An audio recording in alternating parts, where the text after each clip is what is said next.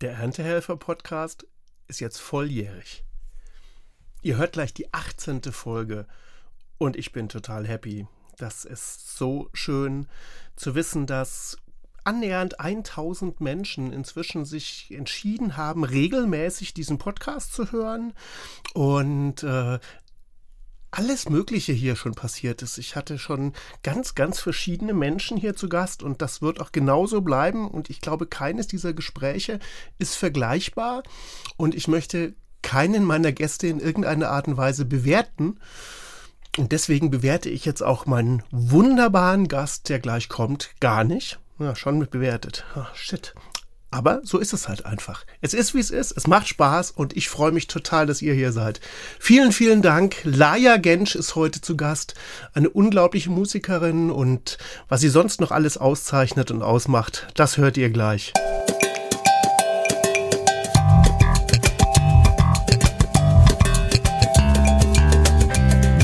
Schön, dass ihr heute da seid.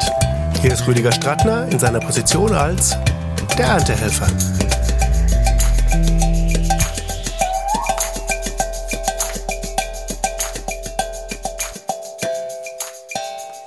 Liebe Laia Gensch, herzlich willkommen zu deiner Folge des Erntehelfer-Podcasts. Ja, lieber Rüdiger Strattner, ich freue mich sehr. Vielen Dank für deine Einladung. ich saß vorher noch beim Abendessen und habe mir ein Okay abgeholt von meiner Tochter weil ich wollte nämlich unbedingt mit einer Geschichte anfangen von meiner Tochter, aber ich, natürlich nur, wenn es für sie okay ist, weil die hat nämlich vor einigen Jahren das riesengroße Glück gehabt, bei dir ähm, Unterricht zu haben. Sie hat bei dir Klavierunterricht genommen und ich bin mir total sicher, auch wenn sie leider aus verschiedenen Gründen dann irgendwann aufgehört hat, äh, weiterzuspielen, das hat ihr wahnsinnig viel mit auf den Weg gegeben. Die hat heute einen total abgefahrenen Musikgeschmack. Also die, die, kann Musik hören, das finde ich total fantastisch. Super. Und ähm, ich wollte ihr okay, dass sie mir nochmal diese eine Episode erzählen lässt als Einstieg. Du hast ihr damals die erste Stunde gegeben und ich war dummerweise beruflich im Ausland. Und dann haben wir geskypt, so wie das zeitmäßig funktionierte nach ihrer Stunde. Und sie saß da total aufgeregt und meinte, Papa, Papa, ich kann Klavier spielen. Wie süß. Das war Großartig. wirklich, das war nach dem allerersten Mal, wo ihr euch zusammengesetzt hattet. Und äh, ich werde das nie vergessen. Du hast ihr damals mit der Faust und dem Unterarm, mit den schwarzen Tasten einfach so einen so einen Schwung mit auf den Weg gegeben, dass sie dann ihre Faust gedreht hat und dann nochmal so mit dem Unterarm auf die, auf die Tasten gegangen ist. Und das hat sie einfach, das, das hat sie sofort körperlich in dieses Instrument einsteigen lassen. Und mit diesem Drive hat sie dann ja auch, ich glaube, fast zwei Jahre oder sowas bei dir Unterricht genommen. Und äh, aber das war so ein schöner Start und äh, das dachte ich mir, da möchte ich unbedingt heute unser gemeinsames Gespräch mit beginnen. Ja, super. Das ist ja auch unsere Grundverbindung sozusagen, dass du ein ehemaliger, ich nenne das immer Schülereltern oder Schülervater in dem Fall, mhm. ein Schülerinnenvater bist, genau, ein ehemaliger. Mhm. Ein Alumni, wenn man so will, ne? Ein Alumni, genau, ja, genau. Genau. Ja, sehr schön. Ja, ich glaube, sie war sogar länger als zwei Jahre. Sie hat das schon eine Weile durchgehalten. Ach, total. Und du hast ja auch, du gibst ja deinen Schülerinnen und Schülern tolle Möglichkeiten aufzutreten. Ähm, da gab es auch wunderschöne Situationen. Das fand ich wirklich ja. sehr, sehr, sehr wertvoll. Ja, ja, ja. Wird mich auch interessieren, Sie nochmal über, über den Weg zu laufen, sie nochmal zu sehen, was jetzt so geworden ist. Das ist ja immer das Spannende, ne? Ja, da muss ich jetzt ja. Drücken. Das ist dann ja, ja, natürlich. dir jetzt hier so zu Klar, Aber ist alles gut. Super. Klasse. Das ist die, der eine Verbindungspfad. Und der andere Verbindungspfad, da würde ich wirklich eigentlich sagen, dass ich so ein bisschen aufgeregt bin, weil du mich auch als Fan hier sitzen hast. Also ich habe schon über die Jahre äh, viele Sachen von dir sehr äh, gerne konsumiert. Und Ach, äh, ja, total. Ich habe hier eine, eine CD liegen äh, von dem Toneline Orchestra zum Beispiel, diese Black and White Swan. Ja. Da kann ich mich dran erinnern, da wart ihr ja in einer riesen Besetzung im Stadtgarten. Ja. ja. Das war eine sehr abgefahrene Geschichte. Und, ja, das äh, stimmt. Hast du die Show gesehen, das Konzert mit der, mit der Leinwandkünstlerin? Die mit den Zeichnungen? Mit den Zeichnungen und ich Ja. kann mich aber noch viel mehr dran erinnern, als war so ein Heavy-Shouter dabei. Bei Ja, einem ja, Stück hattet ihr so einen Typen, der war so eigentlich aus einer völlig anderen Welt, lange Mähne und. Lederklamotten. Wie, wie kam es dazu? Was war das? Also man muss dazu sagen, das ist ja die Zusammenstellung der großen Band und die Komposition von Caroline Thon, Mhm.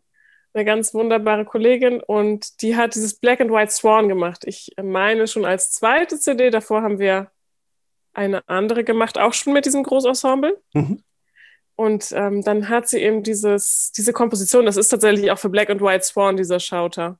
Mhm. Und jetzt muss ich persönlich gestehen, ich erinnere mich gerade nicht an den Namen des Mannes, aber du hast ja Ah. die CD vorliegen, da kannst du ja mal gucken gerade. Ich könnte gucken, Moment, ja. Und Caroline kennt den aus einem Kontext und hatte eben diese Idee, Mhm. diese Kontraste gegenüberzustellen. Ne? Also Black and White Swan steht ja eben für die, für die hellen und dunklen Seiten des Lebens, der, Mhm. dessen, was auf der Welt passiert und das eben auch in Musik auszudrücken und auch mit allen möglichen Mitteln. Und Caroline Thon ist ja eben auch jemand, der, der gerne über die Grenzen geht, also von sich von klassischer Musik bis dann eben Heavy Metal und Rock auch beschäftigt. Und genau, und das dann auch, sie hat auch keine Angst vor solchen Stilbrüche sind das heutzutage nicht mehr. Du kannst ja heute eigentlich alles machen. Mhm. Aber sowas dann eben auch einzusetzen und so Menschen auch anzusprechen, auch wenn die aus einer ganz anderen Szene dann letztlich kommen. Ne? Also man, manche andere hat vielleicht dann Angst, jemanden anzusprechen, passt das dann oder findet er das doof oder sie hat da sogar keine Berührungsängste und dadurch kam das dann zustande. Das Mhm. war ihre tolle Idee, ja. Ich kann mit dem Namen jetzt leider nicht dienen, weil hier fehlt das Inlet, Oh wie ich gerade merke. Okay, okay. Und ähm, deswegen müssen wir das jetzt einfach mal offen lassen. Ich muss tatsächlich sagen, weil es schon so lange her ist, äh, erinnere ich mich gerade nicht, wie er heißt. Aber ja, ich weiß, der, das war grandios. Mhm. Ich finde ja eben auch, also ich bin ja auch sehr, im Deutschen ist ja das Wort eklektisch gar nicht so positiv besetzt, leider. Mhm. Also eklektisch im Sinne von, dass man wirklich aus ganz vielen Richtungen und Ecken alles Mögliche zusammenstellen kann. Und ich finde halt Kontraste und auch so verschiedene Stilmittel wirken manchmal so bahnbrechend, weil du halt, weil das wie so eine, wie so eine Blüte so aus so einem, so einer, wie sagt man, Sphäre rauskommt dann. Und du das, das fängt dich noch viel mehr, als wenn du jetzt den ganzen Abend dieses Zeug hören würdest. Ne? So einen ganzen Abend Shouting ist dann vielleicht doch so, okay.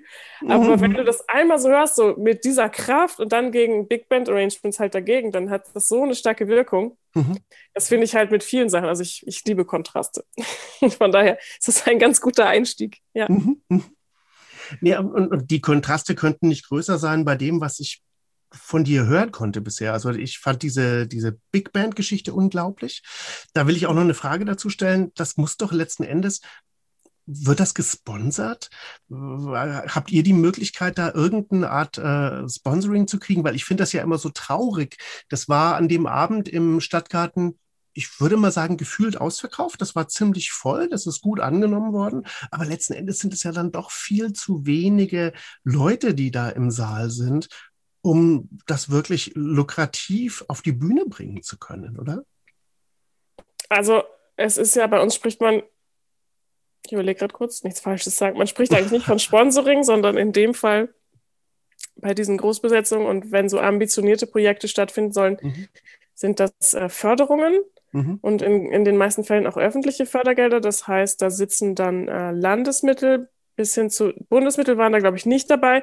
Aber es gibt dann so verschiedene Stufen. Also du gehst auf jeden Fall natürlich zum Kulturamt der Stadt Köln Mhm. und beantragst deinen, deinen Antrag. Da gibt es eben verschiedene Formen von Anträgen, in, auch in verschiedenen Größen, die Mhm. wir natürlich alle kennen. Also wir beherrschen dann alle, die dabei sind, irgendwann das ABC der, äh, der Förderhürden und Regularien Mhm. Mhm. jetzt aktuell ja auch gerade nochmal, ähm, also diese Förderanträge müssen einfach sein. Mhm. Gerade wenn du ambitionierte Kunst machst, die eben nicht so einen hohen Publikumszuspruch hat. Und da komme ich auch gerade noch gleich noch drauf zu sprechen, das ist auch ähm, in der klassischen Welt natürlich eigentlich gar nicht anders. Also wenn man bei uns dann immer sagt, ja, ihr seid, es geht ja nur, weil es dann eben gefördert ist, dann kann man halt ganz gut dagegen rechnen, wie teuer eigentlich eine Opernkarte ist Mhm. jetzt in so, an so einem öffentlichen, staatlichen Opernhaus, das ist einfach, kostet so eine Karte auch um die 400 Euro eigentlich. Und die teuersten Mhm. Karten werden für 150 verkauft. Das heißt, jeder Sitz ist noch mit, mit 250 bis 300 Euro sowieso immer bezuschusst. Mhm. Am Mhm. Theater genauso. Also wir haben natürlich in Deutschland eine Bildungslandschaft und eine Kulturlandschaft, die, die gut gefördert ist.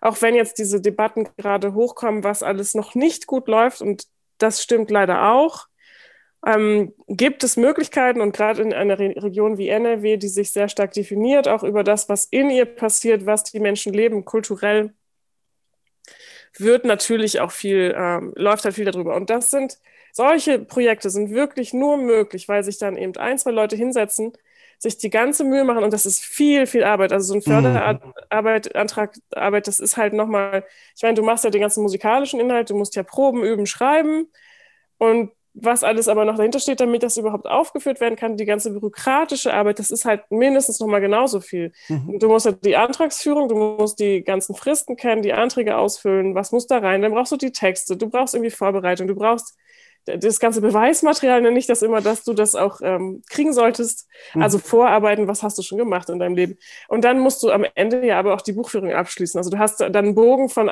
anderthalb bis zwei Jahren Arbeit, um ein so ein Projekt halt ordentlich durchzuführen, letztlich. Mhm. Mhm. Mittlerweile gibt es auch sehr kleine Anträge, die sehr unkompliziert sind, weil man das eben gesehen hat, okay, es ist immer sehr schwierig, sehr viel Arbeit für die Künstler.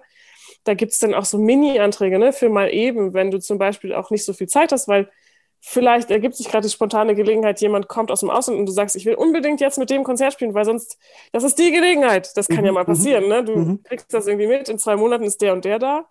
Und dann sagst du, okay, dann gibt es jetzt so kleine Förderanträge von um die 1000 Euro Volumen und dann kannst du halt mal ein Konzert, so ein kleines Konzertchen organisieren, so mal eben.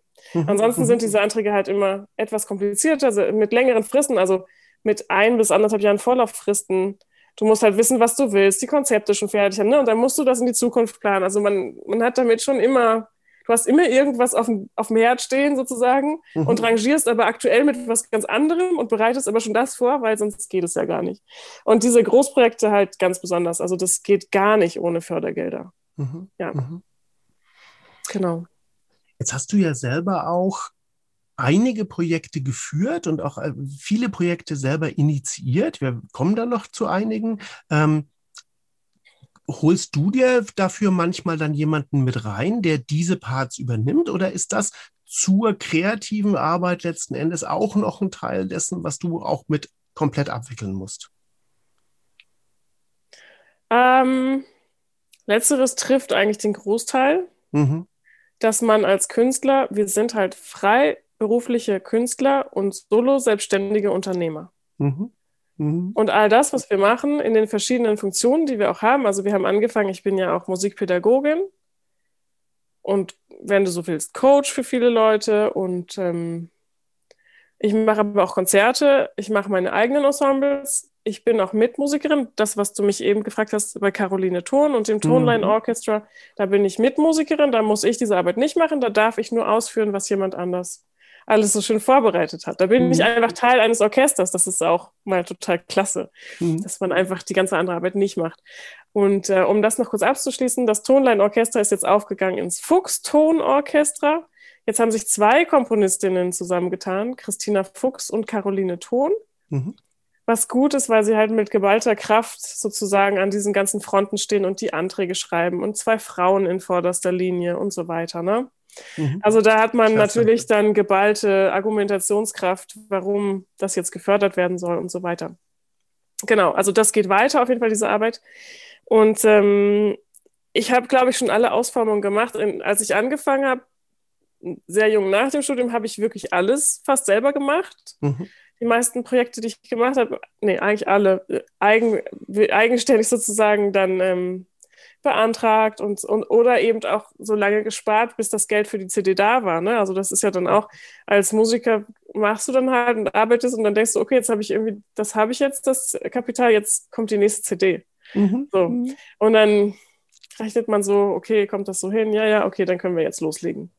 So, ne? Und dann kommt ja immer einiges zusammen, die Aufnahmen, das Drucken der, dieser Aufnahmen, also dann, wenn du es pressen willst, das ist ja heutzutage, weiß man immer nicht so genau, will man noch eine CD, will man nicht, aber bis vor kurzem hat man auf jeden Fall noch eine CD gemacht. Heutzutage macht man dann fast eher Videos.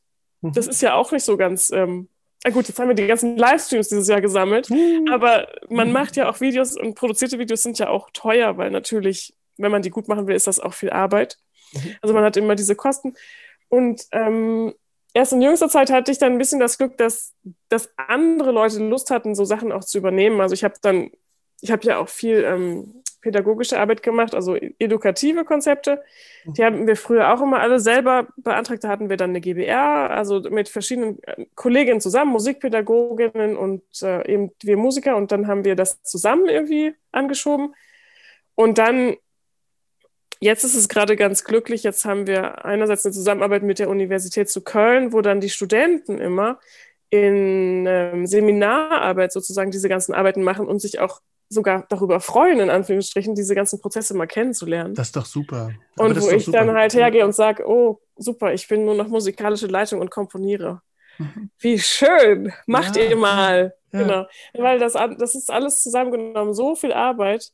Und wenn man das halt für viele Projekte macht, dann, ähm, dann merkt man halt, dann wird man irgendwann, kommt man gar nicht mehr hinterher, ne, mit den ganzen Organisationskrempel und was man dann alles so guckt. Und dann, dann kam immer Schritt für Schritt mehr dazu. Ne? Irgendwann kam dann diese Crowdfunding-Sache, dass das so normal war. Mhm. Okay, dann mach halt Crowdfunding für deine CD und eben auch als Promo Promotion gesehen und dann hattest du irgendwie auf einmal total viel zu tun in den Social Media Sachen und dann Crowdfunding und so. Mhm. Irgendwann hat man so gedacht, so, puh, da raucht einem ganz schön der Kopf. Aber heute ist das normal, ne? das ist Standard, machen irgendwie, das macht man halt so. Mhm. Mhm. mhm. Ja, und jetzt Jetzt haben wir gerade wieder so ein Riesending angeschoben. Sabine Kühlich und ich. Du hast ja zuletzt Sabine Kühlich und mich auch gesehen.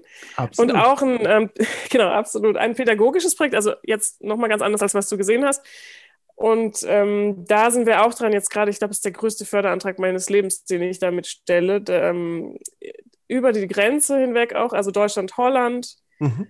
Und da haben wir uns jetzt aber ein Team auch zusammengestellt, weil du einfach irgendwann merkst, diese Masse an Arbeit, die so ein Förderantrag macht. Also mhm. du arbeitest eigentlich über drei Jahre dann an so einem Projekt. Mhm. Du fängst schon mal drei Jahre vorher an und die letztendliche Aufführung ist dann in. Also wir haben letztes Jahr angefangen daran zu denken, einen Antrag schon gemacht, den wir dann verworfen haben. Also den haben wir dann doch nicht losgeschickt sozusagen oder wieder zurückgezogen, sowas. Wir haben es angefangen, wieder zurückgezogen. Dann haben wir es dieses Jahr eingereicht und nächstes Jahr soll es stattfinden. Also das sind dann, und man arbeitet eigentlich stetig daran. Also wir haben jetzt halt eine sehr kompetente Studentin von Sabine, die wirklich, was sowas angeht, super organisiert ist. Mhm. Und die hat dann die ganzen To-Do-Pläne gemacht und so und die ganzen Übersichten, was wir alles so. Und das muss man auch bei dem Projekt so machen, weil du sonst dich total verirrst. Mhm. Und eigentlich hast du jede Woche so ein paar Stunden damit zu tun. Obwohl das noch erst im nächsten Jahr ist. Also das ist so, weil du jetzt halt die ganzen Förderer suchst und dieses und jenes und ja schon krass. Also ich habe schon, ich mache schon nicht mehr alles, alles, aber ich mache immer eigentlich noch, weil ich natürlich auch immer neue Ideen habe und das mhm. dann auch entwickeln will. Genau, das heißt, diese Sache, die, die bleibt eigentlich immer. Äh, was ich bei ja, dir ganz klar raushöre, ist, äh, du könntest jetzt ja auch so ein, so, so, so ein Credo da versprühen im Sinne von, oh Gott, und das hemmt mich total und was auch immer. Ich glaube, du hast da sowas Sportliches auch dabei. Also letzten Endes, du, du, hast dich damit arrangiert, du kennst es nicht anders, du hast ja auch gesagt, du musstest schon ganz früh im Endeffekt äh, dich auch noch viel mehr teilweise damit beschäftigen. Und dann ist es, glaube ich, das Allerbeste, was man machen kann, dass man einfach eine Faust in der Tasche macht und einfach sagt, okay, ohne geht halt nicht. Ich muss da, ich muss da mitspielen. Also sagen wir mal so, ähm, in Deutschland gibt es halt diese Fördermittel, mhm. diese Instrumente. Es gibt in anderen Ländern andere Dinge, die schöner sind als bei uns vielleicht. Also mhm. zum Beispiel gibt es in Frankreich eine bessere Kranken- und ähm, Arbeitslosenversicherung für die Künstler. Die haben mhm. einfach ein anderes Konzept. Bei mhm. uns hast du halt einfach, was jetzt mit uns passiert, äh, ja, beantragen Sie doch ALG 2. Und dann bist du komplett aus deiner Nummer da raus und darfst dann auch gar nichts mehr dazu verdienen und so weiter. Und nur mal kurz über die Grenze geguckt, die haben diese Sache mit ähm, Sozialversicherung und die haben auch einen Status, wenn sie halt wirklich nichts verdienen.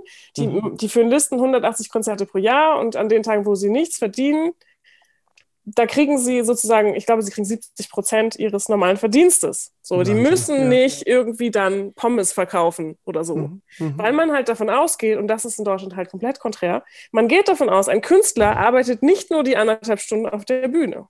Mhm. Und bei uns wirst du halt ständig gefragt, und was machen sie beruflich? Immer noch. Ah, ja, ja, und ich denke mir manchmal so, das, was ich dir gerade erklärt habe. Leute, ich sitze von morgens um neun genau wie andere Leute am Rechner. Ich habe einen Office-Job. Ich mhm. habe halt einen Betrieb, den ich führe. Mhm. Und ich, ähm, in, der Inhalt meines Lebens, der, der Inhalt meines freiberuflichen Lebens ist Kunst und Kultur. Und dafür muss ich viel arbeiten, dass ich das auf die Bühne bringen kann, sowohl als Künstlerin als auch eben als diejenige, die das alles überhaupt organisieren muss. Mhm. Und das finde ich manchmal extrem krass, dass, dass manche Leute, selbst die Förderer, selbst so gut bekannte Sponsoren, die dich dann manchmal so unter vier Augen fragen, ja, und wie läuft es so, Frau Gensch? Und mhm. du denkst dir nur so, nee, ne?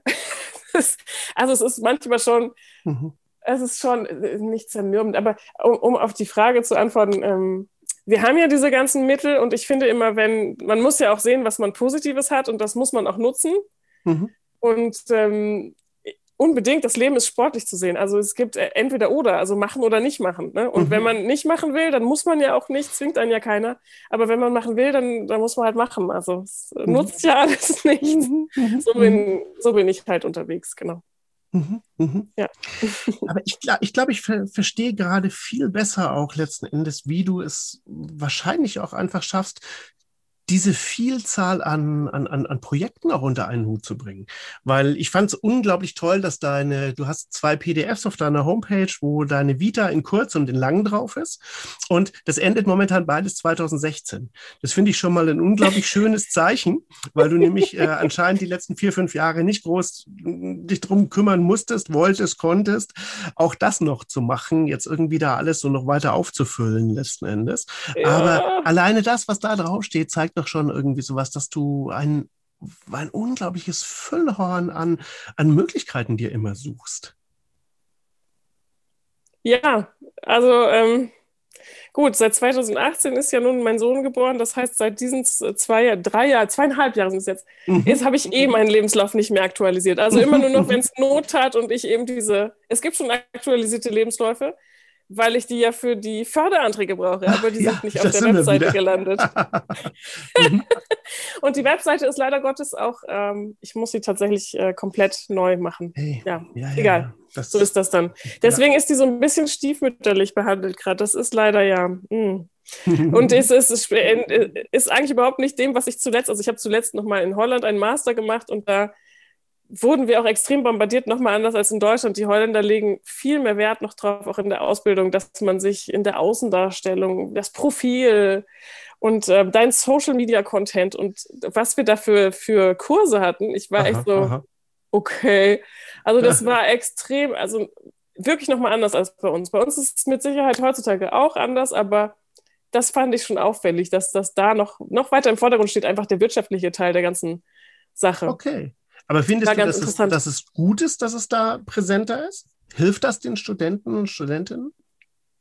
Ich glaube, es entspricht einfach der Realität, mhm. wenn man das mal so sagen darf. Mhm. Also die, ich glaube, wie gesagt, meine Studienzeit in Deutschland war ja, liegt ja auf 2006, das ist ja schon echt eine Weile her, war der mhm. Abschluss. Da war es ja noch, noch wieder ganz anders. Die Zeit hat sich ja so rasant entwickelt, das ist ja so unfassbar krass einfach. Und ähm, glaube ich, auch, dass es jetzt bei uns hier anders ist, aber in Holland war es halt tatsächlich, also ich war in Maastricht dann nochmal und da war es echt, die Kurse, die dazu zu diesem Inhalt waren, das war schon echt mega spannend. Und ich glaube, das ist notwendig einfach, weil du kannst noch so gut sein heutzutage, mhm. wenn du, ja gut, du kannst entweder so einen Weg gehen, dich auf die Straße stellen mit der Gitarre und, und dann eben so ein über Nacht berühmt oder über drei Monate berühmt werden mit deinem täglichen Fleiß, den du dann da hast. Oder du bist halt sehr geschickt auch mit diesen Marketing-Sachen. Und das ist, glaube ich, ein ziemlich großer Teil heutzutage auch, mhm. den man mhm. eigentlich machen muss. Genau. Was hast du da für einen Master noch abgelegt? Also ja, ich habe dann noch zwei Jahre Vocal Jazz studiert. Genau. Mal eben? Es war, ein, es war ein großer Herzenswunsch und ich habe es dann getan. Und sie haben mich gelassen. Also ich war ja dann schon recht alt Mhm. Und man sagt dann immer, bei etwas älteren Studenten ist es oft schwierig einzuschätzen, ob die Entwicklung einfach noch schnell genug geht oder ob es überhaupt noch geht und so weiter. Aber es war eigentlich, also es hat, glaube ich, allen. Ich habe am Ende mit Bestnote abgeschnitten, also es war, oh, war in Ordnung. Herzlichen genau. Glückwunsch. Ja, Herzlichen danke Glückwunsch auf diesem Wege dazu. Ja. Das ist ja super. Ja. Es war ein fulminantes Jahr. 2018 war fulminant, ja. Oh ja, oh ja. ja. Wahnsinn. Äh, ja. Ähm, was mich ja auch total interessiert, letzten Endes, du hast jetzt äh, deinen Master da in Maastricht gemacht, du hast teilweise in Paris studiert, es hat dich äh, das Goethe-Institut nach Südkorea verschlagen, nach Marokko verschlagen, du hast eh mit verschiedensten Kombos an verschiedenen Stellen auf dieser Welt musiziert. Was ich total interessant fände, wäre, kannst du, kannst du ungefähr so einen Eindruck mal schildern? Wie sind die Unterschiede? wo, wo ist das Publikum wie? Kann man das so schnell mal so hm, Highlight-mäßig oder geht gar nicht mäßig irgendwie so äh, schildern? Also die Menschen sind ja tatsächlich überall auf der Welt sehr unterschiedlich, mhm. mit sehr unterschiedlichen Sozialisationen, auch was, was man macht, was man nicht macht, wie man als Asiate ist oder wie man als Europäer ist oder wie man als ja, Orientale sozusagen tickt. Ähm, in Deutschland sind wir natürlich sehr brav. Wir hören bis zur letzten Sekunde. Der, das Stück klingt aus mhm. und dann wird im besten Fall natürlich frenetisch applaudiert. Mhm. Ja, so. Ähm, alleine schon, ja, wenn man alleine schon nach Italien geht, ist es schon so, dass, also so ein ganz stilles Ende ist manchmal schwierig zu mhm. halten. Mhm, mhm. Also die Leute sind schon sehr früh sehr begeistert und klatschen dann auch schon früher oder mhm. auch in der Türkei ist es so. Also du kannst eigentlich, einen Ausklang ist es manchmal schwierig einfach und dann wird schon längst geklatscht und oder wenn du so ein leises Ende gestalten willst, ne, das wird dann manchmal kompliziert. Hm. Ähm, dann ist es tatsächlich so, dass, dass Hörgewohnheiten sehr unterschiedlich sind. Also wenn man sich in seinem Land bewegt, dann kriegt man das manchmal gar nicht so mit. Man hat jetzt sozusagen in Deutschland, so im mitteleuropäischen Raum, hat man so eine gewisse Vorstellung von dem, was man da so macht. Angrenzend mit den Nachbarländern ist man sich da so einigermaßen einig.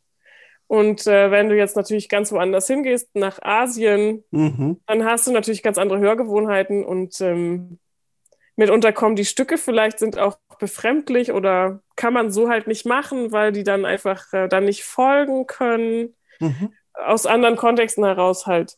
Und dann werden ganz oft, was ja oft gemacht wird, ist dann einfach zusammenarbeiten, dass man einfach mit Musikern vor Ort arbeitet, mhm. um dann diese Anbindung zu kriegen. Da hat man dann natürlich im Vorfeld diese, die Herausforderung, dann was zusammenzustellen, zusammen, näher zusammenzurücken musikalisch und kann dann aber, wenn man auf der Bühne ist, natürlich so ein bisschen durch dieses Team-Up sozusagen dem Publikum anders gegenüberstehen. Genau. Wie ist Südkorea?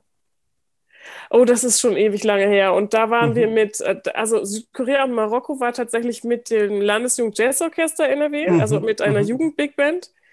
Und da ist natürlich die Musik einfach, ja, Big Band Musik. Okay. Mhm. Und also ganz, wie sagt man, ja, so wie man sich das so vorstellt, also so ein bisschen poppig, rockigere Big Band Musik hatten wir da dabei und das wurde auch gar nicht angepasst. Also da war einfach, ähm, das okay. war halt der Austausch von dieser Big Band dorthin und dann war das, das war teilweise sehr skurril. Wir hatten, ich erinnere mich gerade, ähm, einen Auftritt mit einer Sängerin, einer Vorortsängerin mhm.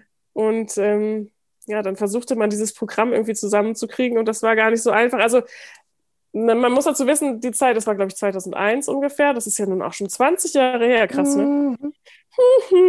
äh, da, damals war, ähm, war gerade der Anfang von, von Jazz in, in Südkorea tatsächlich. Also so die ersten zaghaften Clubs versuchten da so aufzumachen in Seoul und ähm, ich glaube, einer war das tatsächlich und das war auch gar nicht so bekannt und das heißt, das ist dann auch super exotisch und für die Leute einfach merkwürdige Situation dann dann. Ne? Und wir haben dann, glaube ich, auch in so riesen Stadien teilweise gespielt, weil das halt organisiert war als so ein großes Event. Da kommt die deutsche, mhm. der deutsche Austausch mhm. sozusagen. Und dann ähm, da geht man jetzt mal hin. So. Dann spielten wir da halt und die Leute können dann mehr oder weniger damit anfangen. So. Ne? Das gibt es halt auch so Situationen, die dann einfach. Und Marokko erinnere ich mich ehrlich gesagt gar nicht so gut an die, an die Konzerte selber. Da bin ich, äh, weiß ich nicht, was da los war. Mhm. ist, ähm, nee, nee, das, da kann ich nichts mehr zu sagen. Aber das in Korea weiß ich noch, das war manchmal sehr, ein bisschen skurril einfach auch. Die Art von Veranstaltung passte dann nicht zu unserer Musik eigentlich und, mhm. oder die Art von Bühne. Weißt du, so eine Riesenbühne, dann kommt da diese junge Band und dann sitzen da so ein paar Leute vielleicht im Publikum, die sich dann doch interessieren, so halt. Mhm. Hm. Das ist ja auch was, was sich, glaube ich, die wenigsten Leute vorstellen können. Äh, du hast es vorhin ja super auf den Punkt gebracht, wo du gesagt hast, äh, überhaupt so dieses Musiker sein, was das bedeutet. Aber jetzt Musiker auf Tournee zu sein, ist ja auch nochmal was ganz anderes. Du bist äh, irgendwie halt unterwegs, äh, vielleicht auch unter komischen Bedingungen, komisch untergebracht, komische Reise, ähm, Erschwernisse und sowas. Und dann gibt es halt diese eineinhalb, zwei Stunden, wo du abends dann halt äh, angeschalten wirst und funktionieren musst. Und das ist ja auch ein ganz, ganz komisches äh, Leben an sich, oder? Also das, muss auch, da, da, muss man auch äh, reinfinden. Und äh, das stelle ich mir auch für ein Orchester übrigens sehr schwierig vor, da so reinzufinden dann. Ich glaube, als Orchester geht es sogar noch, weil du eigentlich alles organisiert kriegen musst auch. Also mhm. du kannst nicht als großer Klangkörper unterwegs sein ohne Tourmanager oder ohne mhm. jemanden, der das dann als Extraposition macht. Das heißt, wenn du jetzt zum Beispiel das WDR-Orchester hast, hast du immer jemanden, der eigentlich die ganze Orga macht und der immer mhm. dabei ist und die kriegen ihre Notenständer hingeliefert, weißt du? Also mhm. so, da geht's. Aber wenn du jetzt mit so einer Band unterwegs bist und du bist der Bandleader, dann, dann bist du ja auch noch alles in einer Person. Ne? Mhm. So. Das mhm. ist halt manchmal das Krasse einfach. Du bist halt noch Tourmanager und deine Bandkollegen fragen dich, wann sollen wir noch mal da sein? Mhm. Und du sagst, das steht auf eurem Rider. Mhm. Äh, so. Oder ähm, ja, und es ist halt, was halt tatsächlich sehr anstrengend ist am Tourleben. Entweder mag man es unterwegs zu sein und man ist einfach jemand, der gerne viel fährt und mit Menschen im Kontakt ist und so, oder du magst es nicht. Und wenn du es nicht magst, kannst du, glaube ich, kein Musiker auf Tour sein. Das mhm. ist dann, es schließt sich aus, meine ich. Mhm. Und dieses, äh, also wenn du auf Tour sein willst, bist du eigentlich mehr Reiseprofi als alles andere. Mhm. Natürlich musst du auch noch diese zwei bis drei Stunden abends schaffen. Aber der Rest besteht ja wirklich aus Unterwegssein und wie komme ich gut von A nach B und wie bleibe ich gesund und mhm. wie lasse ich es mir gut gehen, wie bin ich entspannt. Man mhm. muss dazu so ein gewisses Naturell haben, denke ich, sonst mhm. geht es nicht. Mhm. Und gerade das Wie bleibe ich gesund ist ja, das äh, haben ja viele schon vorgelebt, äh, dass das ja nicht unbedingt so leicht ist, dann gerade wenn man viel unterwegs ist. Ja. Also in verschiedener Form. Ne? Also man hat dann irgendwie jetzt rein für den, für den, für den körperlichen Anteil hast du halt dann einfach so, weißt du, was du notfallmäßig brauchst, was so deine Schwachstellen sind. Mhm. Du hast dann, ich kenne auch Kollegen, die haben einfach per se so eine Auswahl an Antibiotika dabei und so, was man ja eigentlich gar nicht soll. Du sollst dir nicht selber Antibiotika verschreiben. Mhm. Mhm. Aber sowas gibt es halt alles, ne?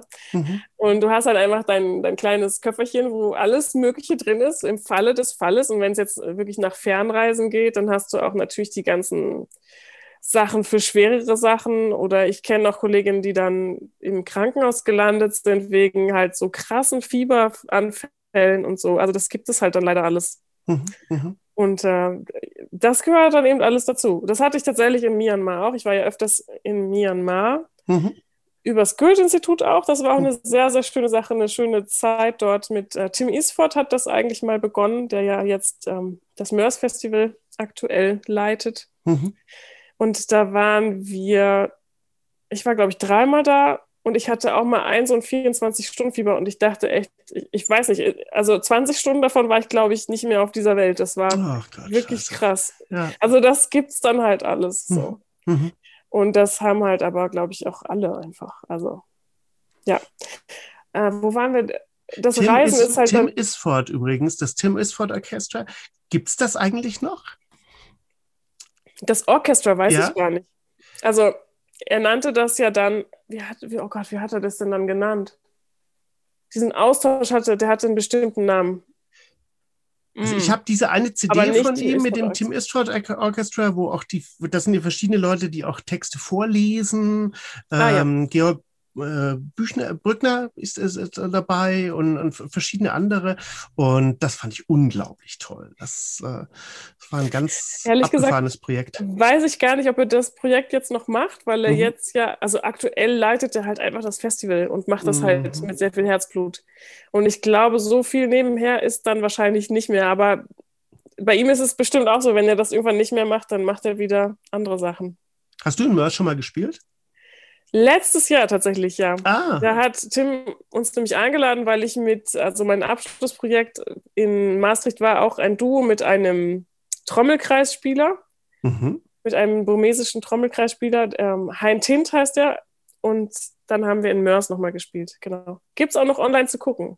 Hast also du das, dann gesungen und er hat getrommelt? Ich habe gespielt, gesungen und er hat getrommelt. Genau, oh. wir haben so ein Gesamtprogramm zusammengesteckt aus diesen ja, traditionellen Liedern, halt seine Kompositionen und auch meine Kompositionen. Und dann haben wir versucht, da eben so ein interkulturelles Projekt zwischen Klavier und Trommelkreis und Gesang Genau. Wow, wow. Da will ich unbedingt den Link davon haben, wenn du sagst, das äh, ja. findet man doch im Netz. Das, den musst ja. du mir schicken, weil das kommt in die Show Notes. Ich finde, ja. das ist immer einfach noch ein toller Kanal, den wir aufmachen können für unbedingt. Mehr äh, tiefer Interessierte. Das war auch so ein, das war ein mega Highlight bisher. Also, weil ich meine, in Mörs möchte, glaube ich, jeder von uns gerne spielen, mhm. von den Jazzmusikern oder improvisierenden irgendwas dazwischen, wo auch immer man sich ansiedelt. Und das war, ist natürlich ein lang gehegter Wunsch und der ist dann letztes Jahr in Erfüllung gegangen. Und es war wirklich auch sehr schön umgesetzt. Also die haben so mit Bluescreen gearbeitet und dann hatten sie so ein bisschen Deko mhm. und dann haben sie so filmisch so ein bisschen so Pop-Art-mäßig so Spökes gemacht. Das war echt sehr schön. Ach, sehr cool. Ja. Sehr cool. Mhm. Ja, so muss momentan jeder gucken, irgendwie, wie er sich ähm, präsentiert. Und ich glaube, das ist eine perfekte Überleitung zu dem, was ihr letzte Woche gemacht habt. Du hast von Sabine schon erzählt. Und ähm, ja. ich habe dich im King George gesehen. Ähm, ein wahnsinnig schöner Club mit einer ganz tollen Atmosphäre. Aber da dürfte ja außer euch beiden und eine Handvoll äh, begleitenden Technikerinnen und Technikern in dem Moment niemand rein. Erzähl doch mal, was habt ihr gemacht und wie habt ihr das umgesetzt? Ja, Sabine und ich arbeiten schon recht lange zusammen, auch seit 2005. Mhm. Und wir haben uns aktuell ein neues Programm vorgenommen. Wir wollen eigentlich ein komplett deutschsprachiges Programm auf die Beine stellen, das mhm. außerdem noch, also die eine, der eine Eckpunkt ist größtenteils deutschsprachig und der andere Eckpunkt ist auch mit Technik dazu. Mhm. Also mit Loopstation und ähm, Effektgeräten und ein bisschen erweiternden Maßnahmen zum akustischen Spiel, zum rein akustischen mhm. Spiel. Mhm. Und Sabine möchte auch gerne zum Beispiel mit Vocoder-Techniken arbeiten, also das nicht mit Vocoder, aber das heißt mit Harmonisation. Das heißt, sie singt und spielt gleichzeitig. Und das heißt, dass ihre Stimme eigentlich den MIDI antriggert und dann singt sie quasi Akkorde und solche mhm. Bässe. Mhm da kann man sich ja heutzutage mega viel ausdenken. Mhm. Und da sind wir gerade dabei. Mhm. Und ähm, frei nach dem Motto Flucht nach vorne, also ich habe ja vorhin gesagt, äh, entweder man macht oder man macht nicht, mhm. ähm, hatten wir dann dieses Datum und haben dann beschlossen, wir starten jetzt einfach mal, egal wie weit oder nicht weit wir bisher gekommen sind und haben dann die ganze Technik da aufgebaut und haben einfach mal versucht, was schon funktioniert von all dem, was wir uns da so überlegt haben. Genau, und äh, natürlich hat auch einiges nicht funktioniert, ganz klar, weil wir einfach äh, noch mit der Technik einfach jetzt weiterlernen. Und mhm. ähm, morgen haben wir aber wieder Probe und können dann wieder das, was nicht geklappt hat, können wir schon mal fixen. Hoffe ich zumindest. Genau. Aber und, ihr habt das, ähm, ihr habt das ähm, also ich habe natürlich an bestimmten Punkten auch mitgefiebert, weil man mhm. natürlich gemerkt hat, ups, da war, ist jetzt was wahrscheinlich anders gedacht gewesen, als es jetzt gerade ähm, passiert. Ähm, aber ich will einfach nur sagen, ihr habt das mit einer unglaublichen Grandessa ähm, durchgezogen auch in diesen Situationen. Und ihr habt es trotzdem aber geschafft, das hatte ich dir ja schon am Telefon gesagt, dass auch wirklich sehr berührende Momente dabei waren. Und ich kann mich erinnern, du hast zum Beispiel ein Stück jetzt, glaube ich, geschrieben, was so eine Art Corona-Tagebuch auch ist, oder? Ja, genau. Also ich hatte zwei. Es gab ja den einen eher rezitierten Text mhm. und ein gesungenes Lied. Das gesungene, ja. Das gesungene, mhm. genau. Und das ist ja so ein bisschen, eigentlich versuche ich zusammenzufassen, was so in meiner Gefühlswelt gerade passiert. Mhm. Mit dem äh, mittlerweile länger als einjährigen andauernden Berufsverbot, was du letztlich da so hast. Mhm. Und ähm, der komplette Identitätswechsel, also es wird ja auch viel diskutiert jetzt gerade in den Medien, was, was Familien und respektive Mütter alles zu leisten haben mhm. aktuell. Mhm. Das ist einfach, wenn du vorher ein funktionierendes Leben in Anführungsstrichen hattest. Ich hatte ja, das war eigentlich alles schön eingerichtet. Ich hatte die Betreuung, ich war gut aufgestellt. Ich habe für meine Begriffe so gearbeitet, wie ich mir das vorstellen würde mit kleinem Kind. Mhm.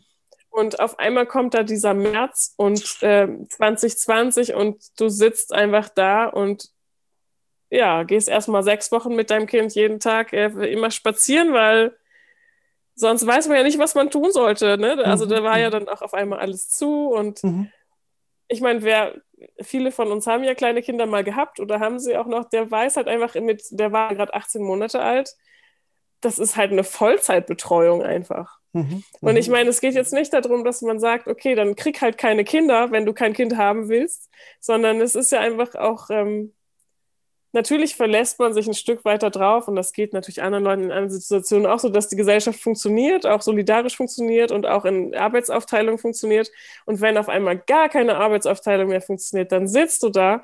Und mhm. das war halt einfach diese Identitätskrise, durch die ich am Anfang ging das eigentlich ganz gut. Ich glaube, meinen ersten richtigen ähm, Downer hatte ich dann tatsächlich erst vor kurzem, vor drei Monaten, wo ich dann echt gesagt, boah, ich kann einfach nicht mehr. Mhm. Das, das, es muss jetzt langsam mal, ich weiß auch nicht mehr, ich kann einfach nicht mehr. Mhm. Und dann haben wir auch irgendwann beschlossen, jetzt, jetzt müssen wir auch manchmal die Betreuung geben, weil ich einfach, sonst weiß ich gar nicht mehr, wie ich das alles machen soll. Mhm. Also ich habe dann teilweise, wenn ich wirklich arbeiten musste, dann, ich hatte dann zum Glück auch eine Jurytätigkeit am Anfang, also im Juni letzten Jahres.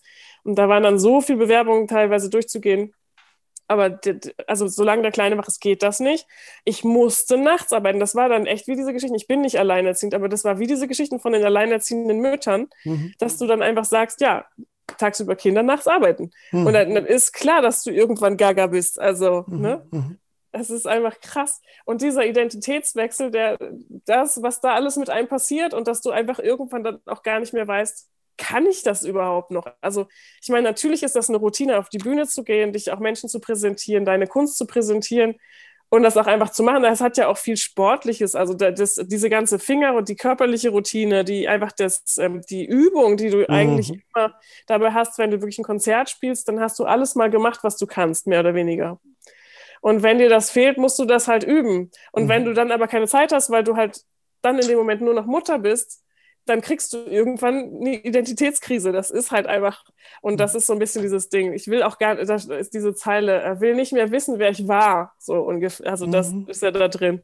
Und das ist, war einfach, das hat so stark, dieses Gefühl, so, ja, gut, und wie soll es jetzt mal weitergehen irgendwann? Mhm. Diese Frage, die da so ist, ne? Mhm. mhm. Ja ich finde es gerade total wichtig und äh, bin dir da auch sehr dankbar, dass du auch jetzt hier im Gespräch da so offen mit bist. Ähm, wir haben ja auch diese andere Welt, wir haben ja auch diese Instagram-Welt weiterhin und dieses Selbstperfektionierungsding, das auch äh, wahnsinnig viele völlig unverändert hat man manchmal das Gefühl, so äh, robotermäßig äh, halt immer von ihren ähm, was auch immer Geschichten da irgendwie erzählen. Und ich finde es aber im Gegenteil unglaublich wertvoll und wichtig und richtig, dass Menschen auch einfach sagen, ey, ich kacke auch teilweise total ab in der Situation jetzt gerade, weil es ist ja auch für, für jeden eine Riesenherausforderung. Danke ich glaube dafür. Auch für alle, mhm. ja, sehr gerne. Mhm. Also ich, ich meinerseits halte nicht, ich bin vielleicht sehr altmodisch, aber dieses, ähm, ich halte nicht so viel von dieser glitzernden äh, Insta-Welt. Mhm. Gerade von diesem, also es ist ein wahnsinniges Tool für uns Musiker natürlich, um uns zu präsentieren und, und auch die, ja, da, da hat man natürlich Promo-Fotos und alles sieht schick aus, aber als Privatmensch halte ich da nicht viel davon. Mhm. Aber natürlich diese ganzen Blogger, das ist dann auch schon wieder eine ganz andere Geschichte. Du hast ja da Blogger, die dann, da sieht alles auf Hochglanz und die, das sind dann halt Produktbewerber letztlich und hm, also ich glaube, es ist mhm. total schwierig, äh, Realität und, ähm, und Scheinwelt auseinanderzuhalten, was das angeht. Und das ist eine riesen Herausforderung, gerade für junge Leute, mhm. denke ich mal. Äh, ich komme ja noch aus einer anderen Generation, bei uns, äh, bei dir ja auch nicht. Da gab es das halt nicht in der Form. Ne? Also, was gab es denn? MTV gab es in den 90ern, ne? So, wo man mhm. da diese. Mhm. Aber also dieses ganze Instagram-Geglitzer, also ich bin leider ein, ich, ich stehe mehr so auf, auf Ehrlichkeit und auf das. Ähm, natürlich darf man so einen gewissen, es muss einen gewissen Zauber haben und du willst natürlich eine gewisse Illusion und äh, für die Bühne natürlich, äh, du hast ja auch ein Programm und man hat ja dann auch einen gewissen Anspruch, man hat äh, sich dann irgendwie überlegt, was zieht man an, wie sieht man denn dann aus und so. Das machen ja, glaube ich, alle Künstler auf ihre mhm. Art. Ne? Manche Manche haben dann eben abgerockte Klamotten, andere haben schicke Klamotten, egal was man dann ausdrücken will damit. Ne? Das gibt ja viele Möglichkeiten. Aber also, dass es eine Welt ist, die ein bisschen Theater hat, klar, aber trotzdem diese, diese Ehrlichkeit, das finde ich halt schon sehr wichtig. Mhm. Mhm. Ja. Ich bin tatsächlich kein, also ja, ich bin einfach keine Kunstfigur. Da gibt es natürlich auch andere Möglichkeiten. Also, ne, also wenn man ins Popgeschäft guckt, da hat man natürlich ganz andere ähm, Figuren dann auch, ne, die so gar nichts mehr mit dem Privatleben zu tun haben. Aber bei uns in, in dem Business, beim Jazzgeschäft, das ist ja eigentlich, da geht es ja wirklich um, da geht es um die Musik an sich und gar nicht so sehr um das Drumherum, ne? Das mhm. ist halt das Ding, genau. Mhm.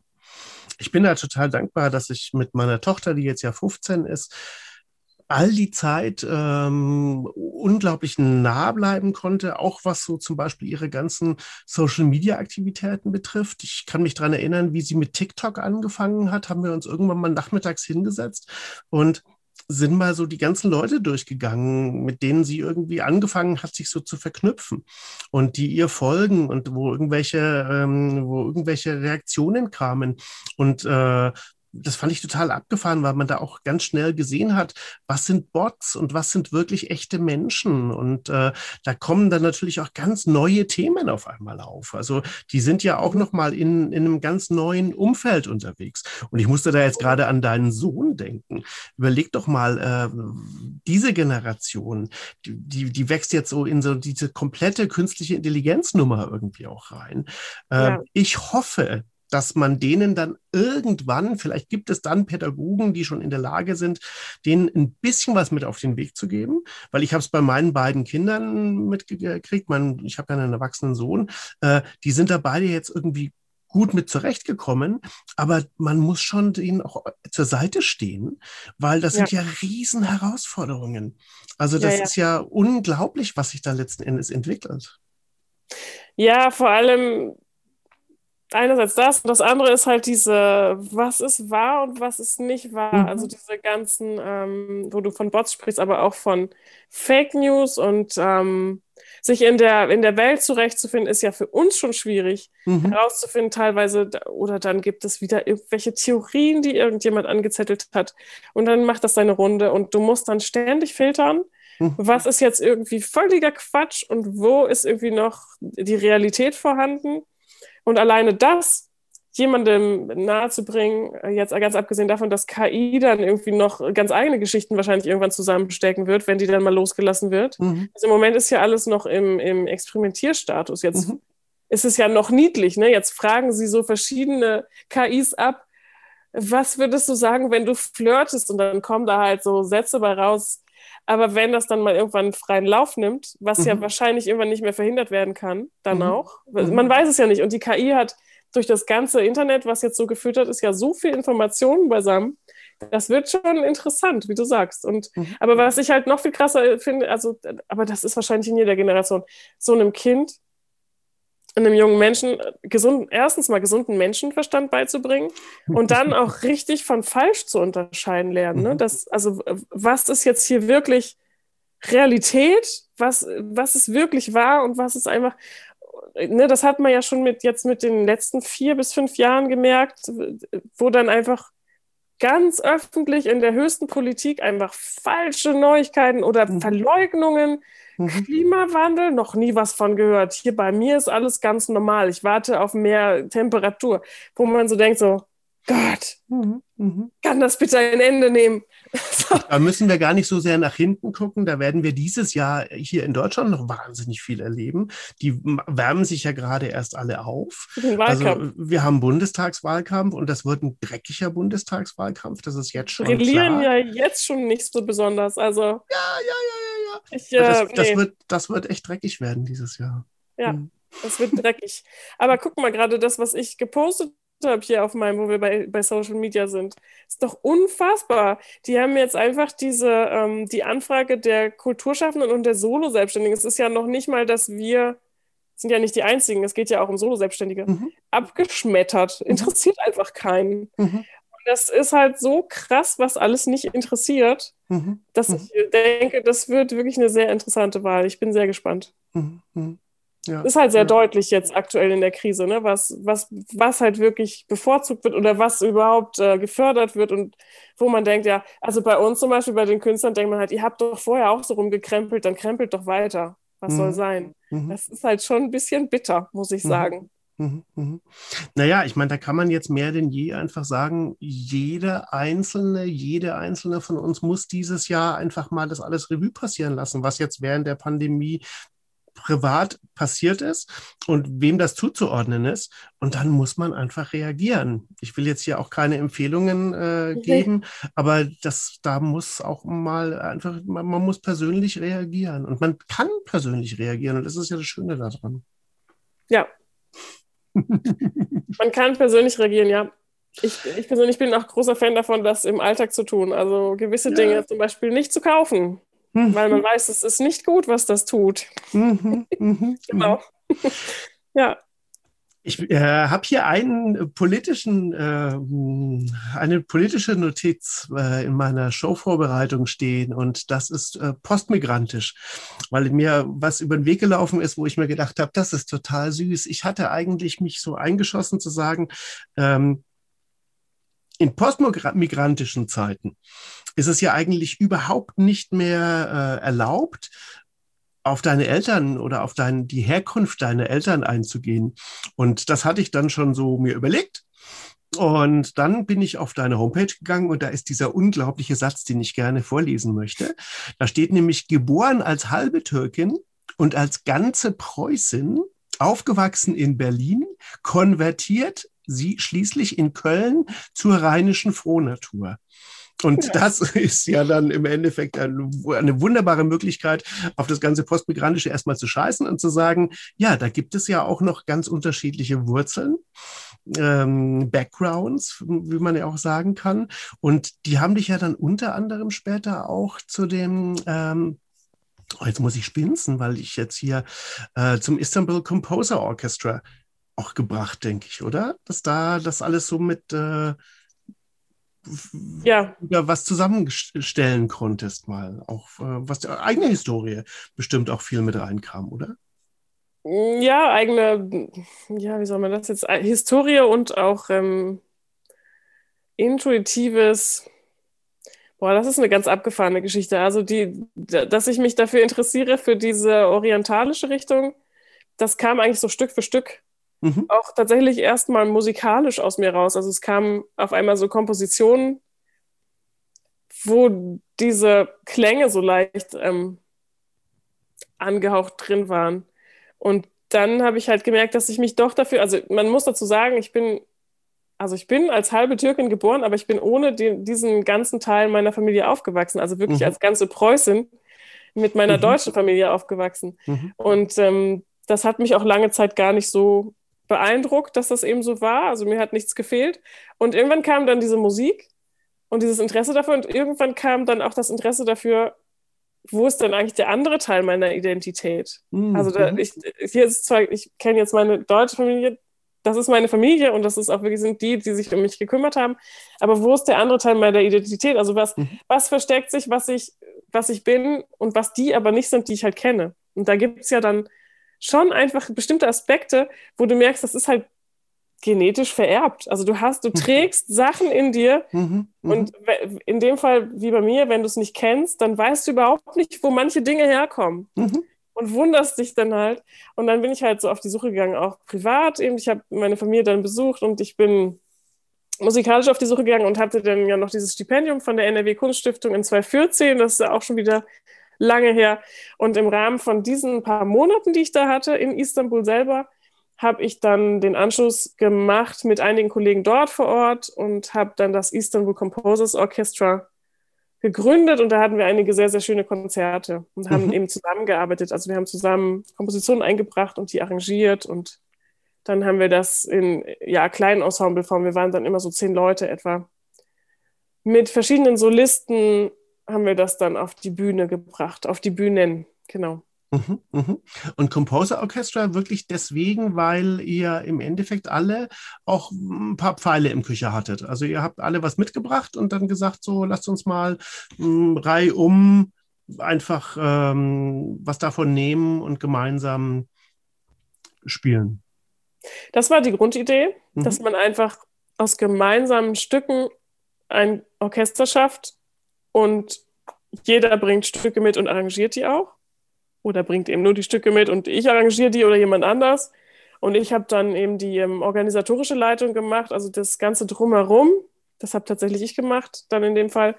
Und die Musik war aber sehr gemischt. Und das hat, mhm. glaube ich, auch den Charme ausgemacht. Also ich stehe auf solche Kollaborationen, auch wenn die manchmal nicht einfach sind, weil sich auch die Mitmusiker dann jeweils auf andere Stimmen einlassen müssen und auf ein bisschen andere Ansichten. Mhm. Aber man lernt halt voneinander so viel. Und das war halt auch das, ähm, das war für mich eigentlich auch so ein, so ein ehrliches Miteinander arbeiten. Also hätte ich jetzt gesagt, ich mache dieses Orchester, ich schreibe alles und ihr spielt einfach nur für mich, hätte ich halt weniger davon gelernt sozusagen. Und so war es für mich halt ein wirklicher Austausch. Und deswegen konnte es dann auch Istanbul Composers Orchestra heißen. Weil, also ich meine, ich war da halt fünf Monate mhm. und die anderen mhm. sind da halt geboren und haben da gelebt. Also mhm. genau. Beziehungsweise es gab auch, in der ersten Version gab es auch einen amerikanischen Gitarristen, der dann eben für einige Jahre in Istanbul lebte. Also aus ganz unterschiedlichen Richtungen und mit unterschiedlichen Motivationen waren die da alle angespült. Genau. Schön. Und ihr habt es in diesen fünf Monaten gemacht. Ähm, Nee, eigentlich hauptsächlich danach. Also, Entschuldigung, in diesen fünf Monaten haben wir uns kennengelernt. Okay. Haben den Grundstein gelegt, auf jeden mhm. Fall. Haben auch schon mal so ein kleines Mini-Konzertchen in Kombo-Besetzung, also wirklich nur zu viert gemacht, zu fünft, um uns mal kennenzulernen. Und das erste Konzert, das große Konzert, war dann eigentlich von der Stadt Köln ähm, finanziert okay. in der alten Feuerwache. Das war 2016 dann, genau. Mhm. Mhm. 2014 war ja dann ursprünglich das Stipendium und dann siehst du, dann hat das wieder zwei Jahre gedauert, bis das dann richtig rauskam. Mhm. Na, 2015, warte mal. Boah, jetzt bringe ich die Zeiten durcheinander. Vielleicht gab es 2015 schon was in, in Istanbul, aber ich bin gerade unsicher. Genau. Aber jedenfalls, genau, das war der, der Kern, der Startpunkt war halt in 2014, in diesen paar Monaten. Und danach habe ich eigentlich erst ausgearbeitet, weil so schnell ist man immer nicht. Genau. Du kennst sicherlich auch Fatih Akims Projekt Crossing the Bridge, oder? Ja, genau. Was hältst du davon? Das ist ein großartiger Film auch. Und äh, den habe ich tatsächlich auch irgendwann ursprünglich gesehen und da bin ich dann nochmal so richtig äh, interessiert geworden. Mhm, mh. also das war für mich so, oh, ja. guck mal da und da muss ich ja, nee, jetzt muss ich da auch hin. So. Mhm, mh. Genau. Das ist schön. Weil meine Freundin Sherman Langhoff hat äh, mit Fatih Akim sehr viel gemacht und äh, mhm. äh, unter anderem auch bei Crossing the Bridge. Und äh, ich finde das genial. Das ist so schön, wie die es geschafft haben, diesen diesen Trip, den Alexander Hacke da hatte, ich, ich finde diese Aufnahmen unglaublich, wo die so Sinti und Roma-mäßig äh, nachmittags schon anfangen, sich in Rage zu spielen oder auf irgendwelchen Booten am, im, im Bosporus treiben. Also ganz toll. Auch die, ja. die Möglichkeit, einfach das dann wirklich immer in solche Bilder auch zu bringen. Ja, großartig. Ja, ja der Film, der war tatsächlich auch so, ein, das war tatsächlich ein Trigger dafür, dann auch zu sagen, ja, nee, irgendwann muss ich da wirklich auch mal selber hin und mhm. auch da ein bisschen, so ein bisschen schnuppern. Also in fünf Monaten kannst du natürlich, mein Gott, aber ein bisschen hat man es dann doch mal erlebt. Mhm. Hast du denn das Türkische gelernt? Also, kannst du so weit Türkisch sprechen, dass du zurechtkommst? Ah, ich bin dort in die Sprachschule gegangen, das wollte ich mir nicht nehmen lassen. Also ich mhm. habe dann tatsächlich jeden Vormittag einige Stunden äh, dort gelernt und wie das dann mit Fremdsprachen so ist, nach drei, vier Monaten fängst du an, eigentlich alles zu verstehen, was auf der Sprache, äh, auf der Straße so oder einiges, ne? Da kommen dir so Sätze entgegen für, oh, und du verstehst dann und dann verstehst du Zusammenhänge und so, da war ich dann so. Ich konnte, wenn ich irgendwo reinkam, verstehen, worum es geht und konnte aber noch nicht mitreden. Und ähm, naja, seitdem habe ich mich dann wieder weniger damit beschäftigt, einfach weil ich es auch, naja, müssen wir auch nicht drüber reden. Aber okay. der Weg, der da genommen wird, ist nicht so mein favorisierter in den Zusammenhängen. Und ähm, was ich sehr, sehr schade finde, weil ich finde die Türkei so ein tolles Land und es gibt so viele tolle Menschen und so viele tolle Künstler, wie du ja auch gerade nochmal gesagt mhm. hast, was man mhm. da in Ausschnitten in diesem Crossing the Bridge sieht, ist ja, das ist einfach so unglaublich und als ich da war, 2014, war ja noch kurz bevor es dann wirklich immer, immer schlimmer wurde. Also ich, ich erinnere mich, ich saß zu Weihnachten noch in, ich war nämlich noch in Istanbul und ich bin am 25. erst geflogen. Und unten, also wir waren in Galata, sind diese Ateliers von der NRW Kunststiftung. Das mhm. heißt, es ist wirklich auf dieser ähm, Seitenstraße zu Istiklal. Istiklal ist diese große Verbindungsstraße vom Taksim runter zum äh, Tunnel, wo dann die, wo es runtergeht zum Hafen dann. Mhm.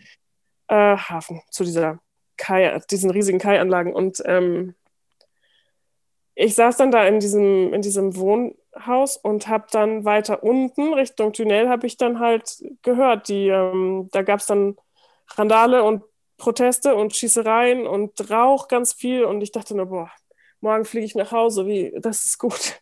Weil mhm. es, es wurde einfach immer brisanter und ähm, es war auch schon in meiner Zeit, dass überall an jeder Ecke standen halt die, die, das waren Polizisten, aber bis oben hin mit so krassen mhm. Westen und ähm, MPs und du hast dich einfach nicht mehr das. Und ich, ich meine, die Situation wird halt immer noch krasser und es wurde immer schlimmer mit jedem Jahr, wo man dann gehört hat. Mhm. Und mhm.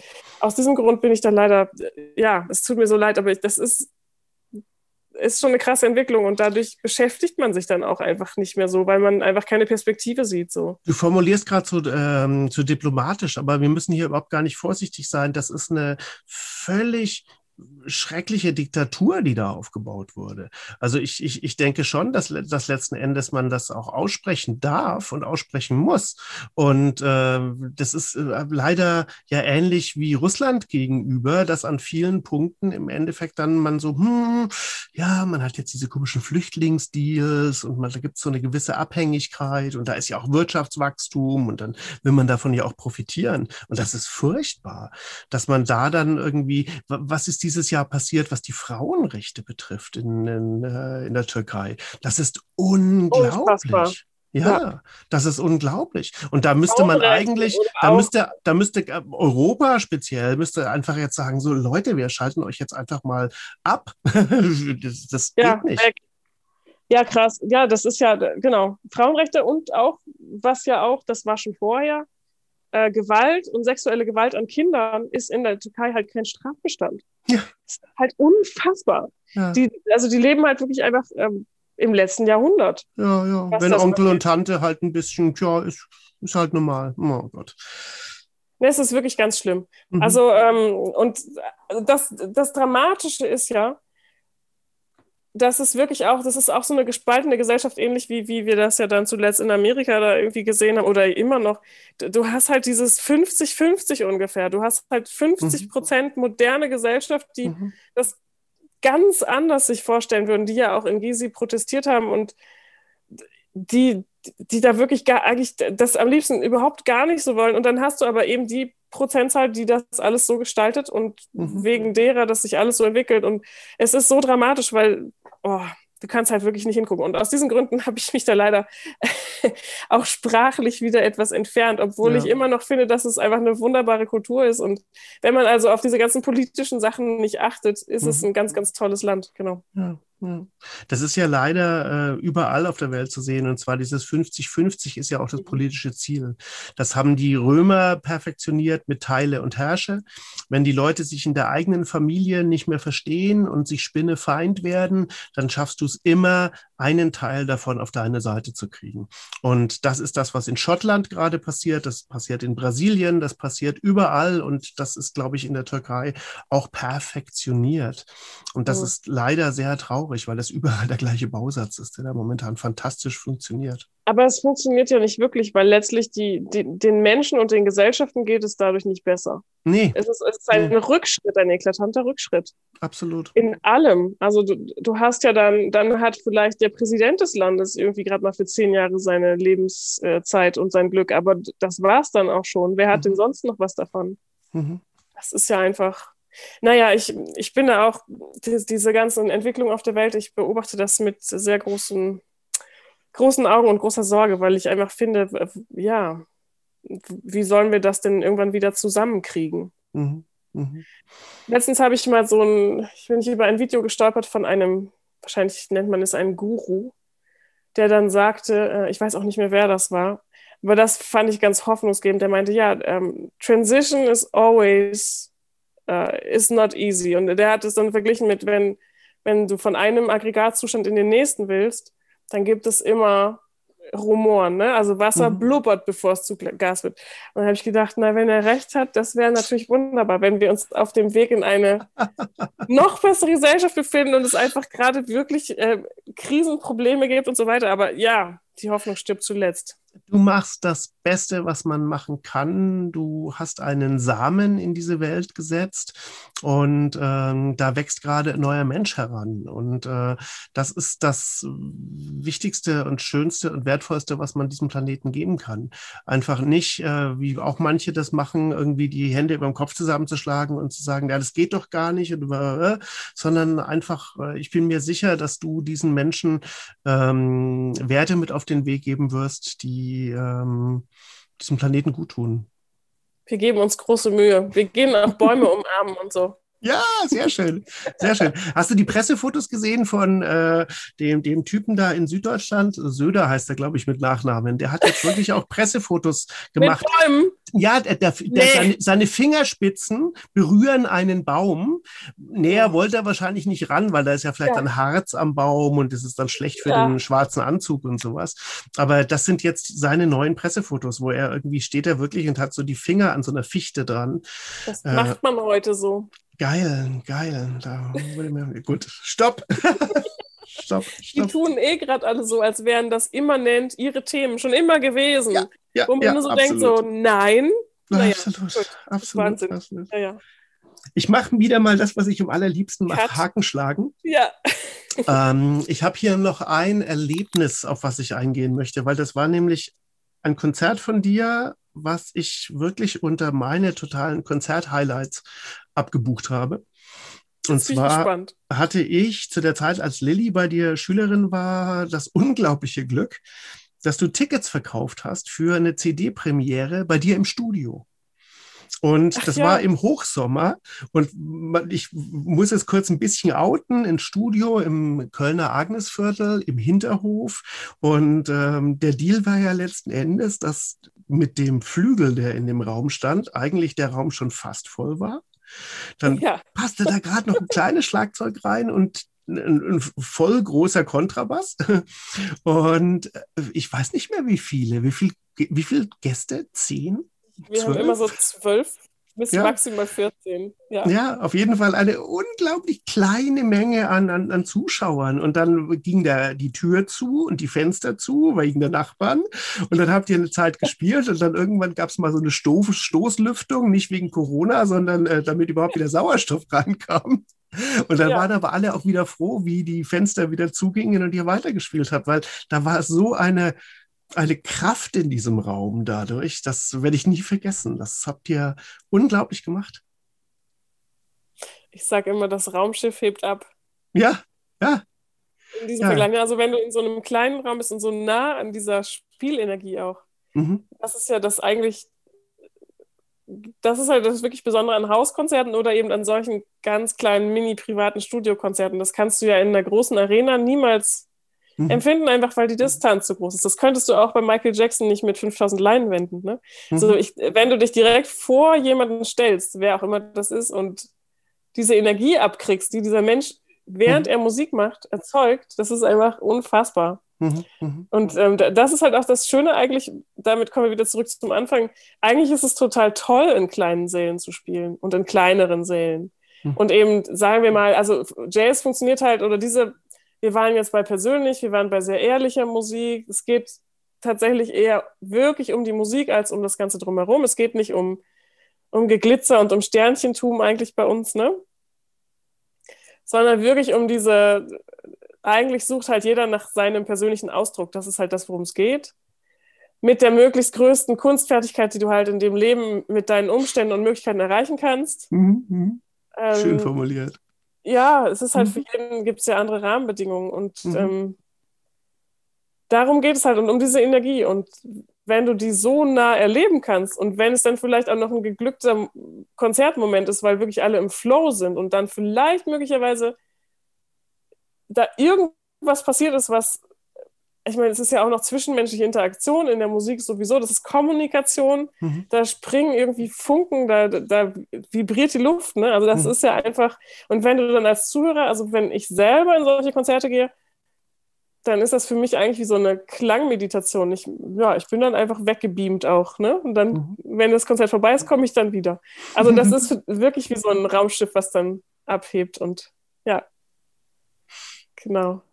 Ja, ja, das ist, äh, sowas ist doch heutzutage, wenn man daran zurückdenkt, völlig undenkbar. Ne? Das könnte man ja jetzt gerade aktuell, mhm, mhm. würden ja alle wahrscheinlich ausflippen, schon allein bei der Vorstellung, so eine Karte zu kaufen und sich dann nee. in so einen Raum ja. zu quetschen. Geht ja, ja gar nicht.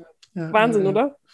Ja, aber ich habe ja weiterhin die Hoffnung, so wie die Menschen, also ich kann es nicht abwarten, wieder in die Sauna zu gehen und ich will auch wieder in Clubs tanzen, wo irgendwann das Kondenswasser von der Decke tropft und ja. du weißt nicht, ob es der Schweiß ist oder das Kondenswasser oder was auch immer, sondern es ist halt einfach, weil es so heiß ja. ist und weil es einfach so intensiv gerade ist. Und ja. ich hoffe, dass viele Menschen diesen Wunsch hier durchretten durch das Ganze, weil da geht es ja auch um was. Es geht um sehr viel. Äh, diese, ja, es geht um Begegnung. Mhm. Und wenn wir die nicht mehr haben, das ist eben auch ein wichtiger Teil, wo wir dann auch eben gerade bei diesem politischen Thema und bei Demokratie und bei äh, Macht und mhm. Gestaltungswille oder Möglichkeiten, diese Begegnungen, die die Menschen haben, und das haben sie eben im, in all diesen Situationen, die du gerade geschildert hast, oder sei es im Sport, im, im Vereinssport oder das sind eigentlich, das ist das Wichtigste, was die Menschen haben und die Gesellschaft. Also ich meine, gut, arbeiten tun wir alle im besten Falle, weil, weil wir uns berufen fühlen und Geld verdienen müssen. wenn es nicht so gut läuft, weil wir einfach Geld brauchen für irgendwas anderes. Mhm. Aber also das müssen ja auch alle, aber diese, diese freien Begegnungen, weil du einfach tanzen willst, weil du einfach Lebensfreude verspüren willst. Und das ist ja auch für die Gesundheit so wichtig, also einfach für seelisches Gleichgewicht und das, was mhm. wir gerade machen, ist echt eine Tour de Force. Das ist halt für alle einfach mega, mega krass. Mhm. Und auf verschiedenste Arten, ne? Und äh, also ich hoffe nur, dass, dass das jetzt alles, wir werden ja irgendwann diesen Break-Even dann haben und dann muss man halt mal gucken, was übrig bleibt von all den Bereichen, die halt besonders hart getroffen wurden jetzt. Mhm. Auch Gastro, ne? Und diese ganzen Sachen, was du gerade erwähnt hast, Club, das ist ja, welche Clubs sind dann noch da? Wer kann dann mhm. noch wirklich wirtschaftlich sofort wieder starten? Das mhm. ist einfach eine spannende Frage. Da gab es aber übrigens letzte Woche eine sehr schöne bundesweite Gesetzesänderung.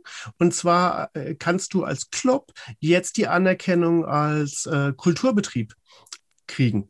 Das heißt, früh, du warst ja bisher gleichgestellt im Endeffekt mit einer Spielhalle oder mit äh, was auch immer, was aus dem Freizeitbereich kam. Und äh, das ändert mhm. auch einiges. Das ist mal ein, ein, positiver Turn letzten Endes, wo dann mhm. vielleicht einfach die Nachbarn, wenn sie um 10 Uhr sagen, hallo, ich habe keinen Bock mehr, dass da gerade was passiert, mhm. nicht mehr sofort irgendwie so einen großen Hebel haben. Kommt nicht sofort das Ordnungsamt. Das ist auch schon mal schön. Vielleicht. Ja. Ja, das hatten, diese ähnliche Debatte hatten die Musikschulen ja völlig nutzloserweise auch. Also dieses Ding, ähm, wir sind Freizeitgestaltung. Das kann man doch auch weglassen. Mhm. Wo du einfach denkst, nein, wir bilden einfach, wir sind kulturelle Bildung. Also ich mhm. meine, was soll denn das ganze Palaber? Mhm. Ne, also da sind, sitzen so viele Kollegen dran und, und bringen den Kindern, du weißt ja, in Kleinstarbeit irgendwie kulturelle Werte mhm. nahe. Mhm. Mhm. Dann wirst du so, Ah, gut. Mhm. mhm. Wahnsinn. Ja. Ich würde gerne nochmal dieses Bild dieser abhebenden Raumkapsel nehmen. Lass uns das nochmal so zwischen uns schweben und äh, möchte dir herzlich danken für ein unglaublich inspirierendes Gespräch. Das äh, hat ich total Spaß dir. gemacht. Und ähm, ja. lass uns hoffen, dass wir einfach diese Kapsel mit Grabungs starten lassen können, so oft es noch geht und äh, wundervolle Sachen erleben. Unbedingt. In die Zukunft blicken und hoffen auf die schönen Dinge, die kommen werden. Ja. Auf jeden Fall. Ja, diese, es ist natürlich im Moment alles geprägt von von den Gedanken, die man sich dann so macht, ähm, aufgrund der Zeit, die man jetzt verbracht hat mit diesen Corona-Fragen. Mhm. Und wir haben, glaube ich, viele andere Themen auch äh, gerade besprochen und äh, vielleicht gar nicht so viel Kultur, wie wir wollten. Ich weiß es nicht. Mhm. Mhm. Aber ja, wir leben halt in dieser Welt und das ist natürlich auch für, für andere Leute interessant zu sehen, weil du sprichst ja von Erntehelfer, was kann man vielleicht auch anderen Leuten mit auf den Weg geben, mhm. wie man in diese Berufe kommt. Mhm. Ja, aber Ich glaube, mein wichtigstes Credo war immer einfach machen und man lernt halt beim Machen ganz viel. Ich, ich höre heraus, dass du noch was hast, was du gerne raus, äh, rausgeben möchtest. Ähm, wie, wie, wie, kommt man, wie, wie kommt man in, den, äh, in, in, die Position, die, die eigene Kreativität in die Mittel, in den Mittelpunkt des, äh, des Berufs äh, zu stellen? Kriegst du das noch äh, kurz auf den Punkt gebracht? Also, äh, es ist tatsächlich ist es ähm, eine, wie nennt man das denn? Man ist auf jeden Fall äh, sehr glückselig damit. Wie sagt man das denn? Oh Gott. Ich, ich finde das Wort gerade nicht. Ähm, also man hat auf jeden Fall eine eigene Vision gehabt irgendwann mal. Mhm. Die meisten, die ich kenne. Und bei mir war es auch so, dass du einfach recht früh so einen Ruf spürst, das muss ich unbedingt machen. Mhm. Das ist dann manchmal noch sehr vage, was genau das dann sein soll. Aber ich wusste halt immer, ich will unbedingt Klavier spielen, warum auch immer. Und dann wusste ich aber auch, ich, das soll irgendwie was Eigenes werden. Das war schon ganz früh da, mhm.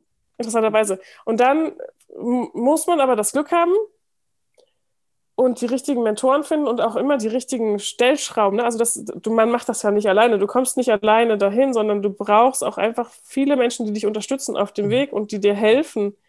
Ob man das jetzt in dem Moment so wahrnimmt oder nicht. Ähm, aber es ist de facto so, dass viele Leute mal eine Flankenhilfe gegeben haben oder mach doch mal das. Nee, du musst unbedingt das machen. Ne? Und dass man dann einfach so, man wird da so durchgeleitet und wenn man dann eben das, was ich eben noch sagte, einfach machen, weitermachen, nicht aufhören, dann und, und seinem Ruf folgt und auch den Mut hat, da lang zu gehen und die Kraft, dann, ja, dann kommt man dahin. Und äh, dieses Wort, dieses, was ich suche, es ist schon, es ist einfach klasse, dass man dass man Kunst und dass man sich damit beschäftigen kann. Es ist sehr, äh, das Wort fehlt gerade. Fällt dir vielleicht so ein Wort ein? Befriedigend? Ist es befriedigend? Ich glaube, nee, es ist das dann. Das meine ich nicht. Es ist, es ist natürlich ein sehr, eine sehr befriedigende Sache, wenn du wirklich den Weg gefunden hast, für den du lange gearbeitet hast und dann mhm. merkst du, alle Puzzleteile setzen sich zusammen und alles, was du dir irgendwann mal überlegt hast, stimmte auch so. Mhm. Ich meine mhm. aber tatsächlich, es ist nicht prädestiniert, es ist ähm, äh, man ist sehr äh, hm. privilegiert. Wort, das macht mich fertig. Privilegiert. Privilegiert. Es ist schon, ja, privilegiert. es ist schon auch ein, also es ist natürlich so, man arbeitet sehr viel dafür und man gibt mhm. auch sehr viel dafür auf. Also man, man, man ist sich auch dessen im Klaren, dass man jetzt zum Beispiel, wenn du Künstler wirst, bist du jetzt nicht derjenige, der ähm, daran arbeitet, ein großes Vermögen aufzubauen. Das mhm. ist klar, weil das geht gar nicht so. Also du bist, du stehst für andere Sachen im Leben. Aber mhm. ich habe mich nie, äh, ich habe mich immer sehr reich gefühlt, weil ich einfach an allem teilhaben darf. Ne? Ich mhm. kenne irgendwie tausend Leute und so tolle Leute und es ist ein privilegiertes Leben im Sinne von, wenn man es führen darf und es auch alles klappt und funktioniert und man die Gesundheit dafür hat und die Kraft, dann ist es einfach toll. So. Mhm. Und es gibt halt viele Gründe, warum es vielleicht auch nicht klappen kann. Aber wenn, wenn wirklich alles klappt und dann ist es halt einfach, ja, es ist einfach schön und es ist privilegiert und man ist sich dessen auch sehr, sehr bewusst, dass es dann so ist. Also genau. kann man das eigentlich abschließend auf Hör auf dich und trau dich, das einzufordern und das, äh, diesen Weg zu gehen. Und wenn dann alles gut geht, gehörst du vielleicht auch zu den Privilegierten, die die Möglichkeit haben, das äh, dann zu leben, ähm, auch wenn es vielleicht nicht dazu führt, ähm, total finanziell durch die Decke zu gehen. Aber es, ist, es geht ja um anderes Kapital, was du gerade wunderschön beschrieben hast.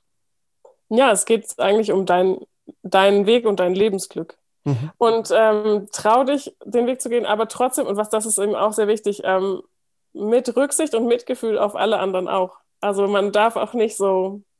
Mhm. so. Mhm. Also mhm. es gibt auch, gibt ja all die anderen Menschen, die auch alle ihre Träume haben. Und ich glaube, diese Waagschale dann zu finden, dein Leben zu leben, aber eben auch die anderen so zu nehmen, wie sie sind, das, das wäre, glaube ich, optimal. Wunderschön. Das würde ich jetzt ja. gerne als Schlusswort hier stehen lassen und äh, einfach kurz wirken lassen. Okay. Dankeschön. Laia, Bis Vielen bald. Dank. Ja, Hoffentlich in einem Raum voller Menschen, brodelnd. Und danke. sehr gerne. Genau. Genau. Klasse. Okay, Rüdiger, vielen Dank. Tschüss. Bis Mach's bald. Tschüss. Ciao. Bis bald.